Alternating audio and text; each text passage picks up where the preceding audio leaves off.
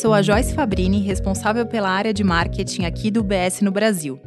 Hoje vou conversar com o Kai Grunauer sobre as últimas tendências globais em filantropia. O Kai está com a gente desde 2006 e vem ajudando os nossos clientes a maximizar o impacto de suas iniciativas filantrópicas. Kai, muito obrigada pela presença. Bom dia, Joyce. É um prazer estar aqui com você hoje. Kai, para a gente começar, quando falamos em um cenário global, ainda estamos testemunhando um setor filantrópico que é mais dominado por doadores com patrimônio elevado? Ou as novas plataformas tecnológicas já estão permitindo uma democratização do setor, como tem sido falado ultimamente? Na realidade, ambas tendências estão se manifestando em paralelo, Joyce. Por um lado, assistimos a um número crescente de pessoas em diferentes contextos econômicos que estão a contribuir para causas sociais e ambientais campanhas digitais nas redes sociais e plataformas de doação online estão possibilitando uma maior democratização da filantropia. Além disso, o acesso a dados confiáveis facilita o trabalho dos doadores para encontrar oportunidades de impacto. E também temos mídias sociais, que permitem que as pessoas se mantenham informadas sobre iniciativas filantrópicas próximas ou distantes, grandes ou pequenas. Além disso, a expansão da filantropia entre indivíduos com elevado patrimônio continua, com bilionários se comprometendo a doar parte de sua fortuna durante suas vidas por meio de campanhas como The Giving Pledge. Na América Latina, o exemplo mais recente é o de David Velas. O interessante é que muitos desses doadores querem que seu legado se reflita na resolução de problemas durante suas vidas e não uma prática de doação sem fim. É por isso que vemos cada vez mais filântropos com quem trabalhamos que expressam o desejo de gastar todo o capital de suas fundações em um determinado tempo, contrariando a prática tradicional de criar fundações que deixam um legado em perpetuidade.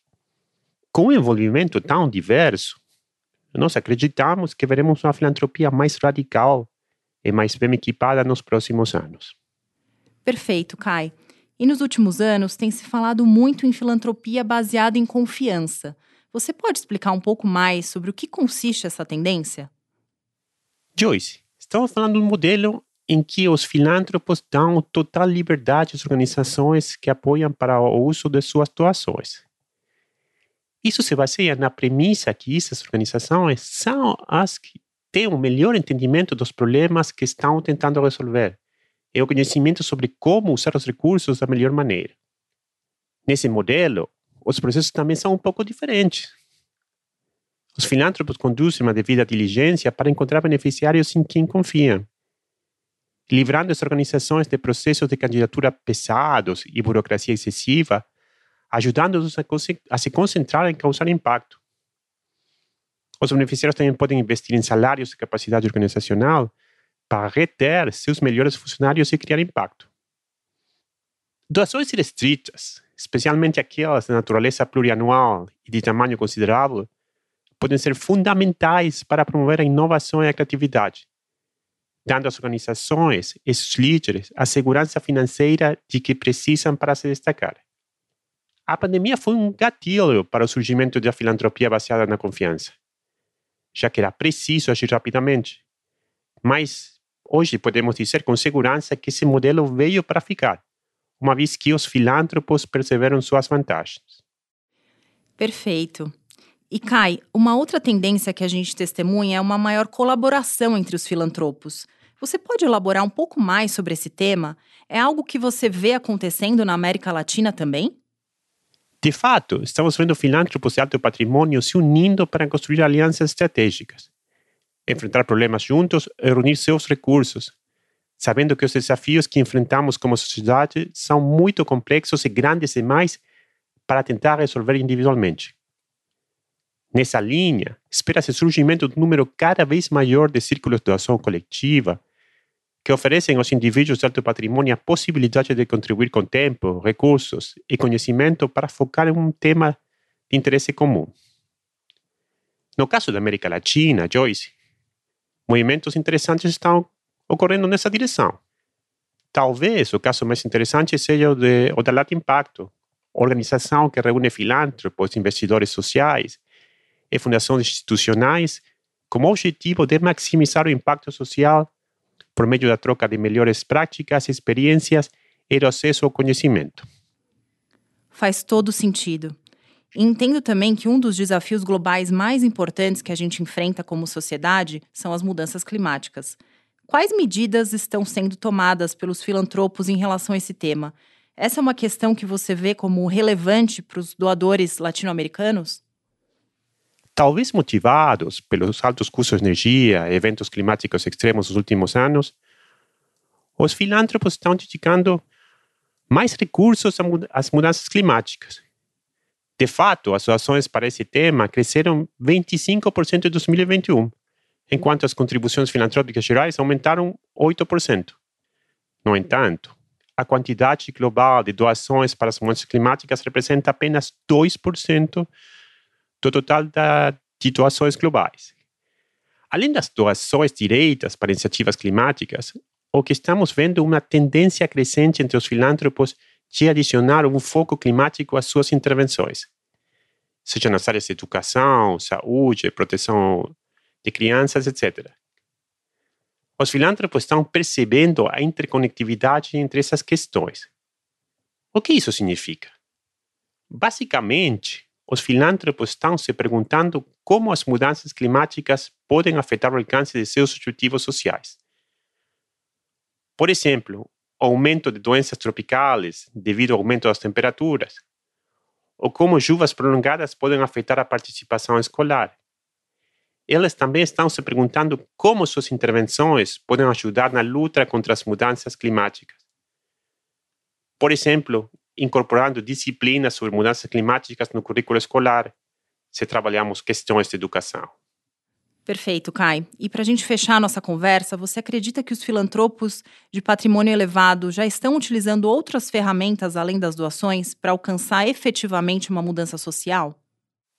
Os filântropos estão definitivamente ficando mais criativos em causar impacto. Estamos vendo como eles estão colocando seus valores, investimentos e negócios para trabalhar pela mudança social.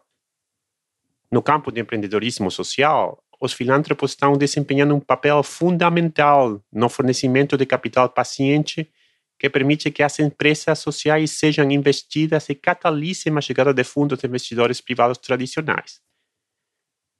A utilização de novos instrumentos financeiros, como os empréstimos impacto e os contratos baseados no desempenho, está ocasionando uma linha tênue entre investimento e filantropia.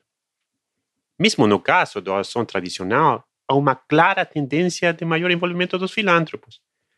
Além de recursos monetários, as pessoas estão oferecendo seus conhecimentos, conexões e habilidades de lobby.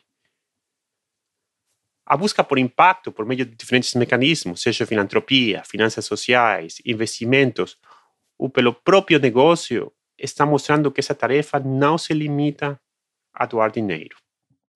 Kai, muito obrigada por seus comentários e análises hoje. Em nome do BS, fica o nosso agradecimento também aos ouvintes por se juntarem a nós em mais um podcast. Os comentários do UBS Chief Investment Office são preparados e publicados pelo Global Wealth Management do UBS AG ou uma de suas afiliadas UBS. Este material não tem relação com os objetivos específicos de investimento, situação financeira ou necessidades particulares de qualquer destinatário específico e é publicado apenas para fins informativos. O conteúdo não é e não deve ser considerado como um relatório de análise de valores mobiliários. Como uma empresa que presta serviços de gestão de patrimônio para clientes globalmente, o BSAG e suas diferentes subsidiárias oferecem serviços de consultoria de investimento e serviços de corretagem. Os serviços de consultoria de investimento e serviços de corretagem são separados e distintos, diferem de forma material e são regidos por leis e arranjos separados. Nada neste podcast se destina a ser e não deve ser considerado como qualquer forma de solicitação ou promoção. Nem todos os serviços ou produtos estão disponíveis para os clientes em todas as jurisdições. Nos Estados Unidos, o UBS Financial Services Inc. é uma subsidiária do UBS AG e membro da FINRA SIPC. Para mais informações, visite nosso site em ubs.com/workingwithus. Para obter a informação legal completa aplicável aos comentários independentes produzido pelo UBS, visite nosso site em ubs.com/cio-disclaimer.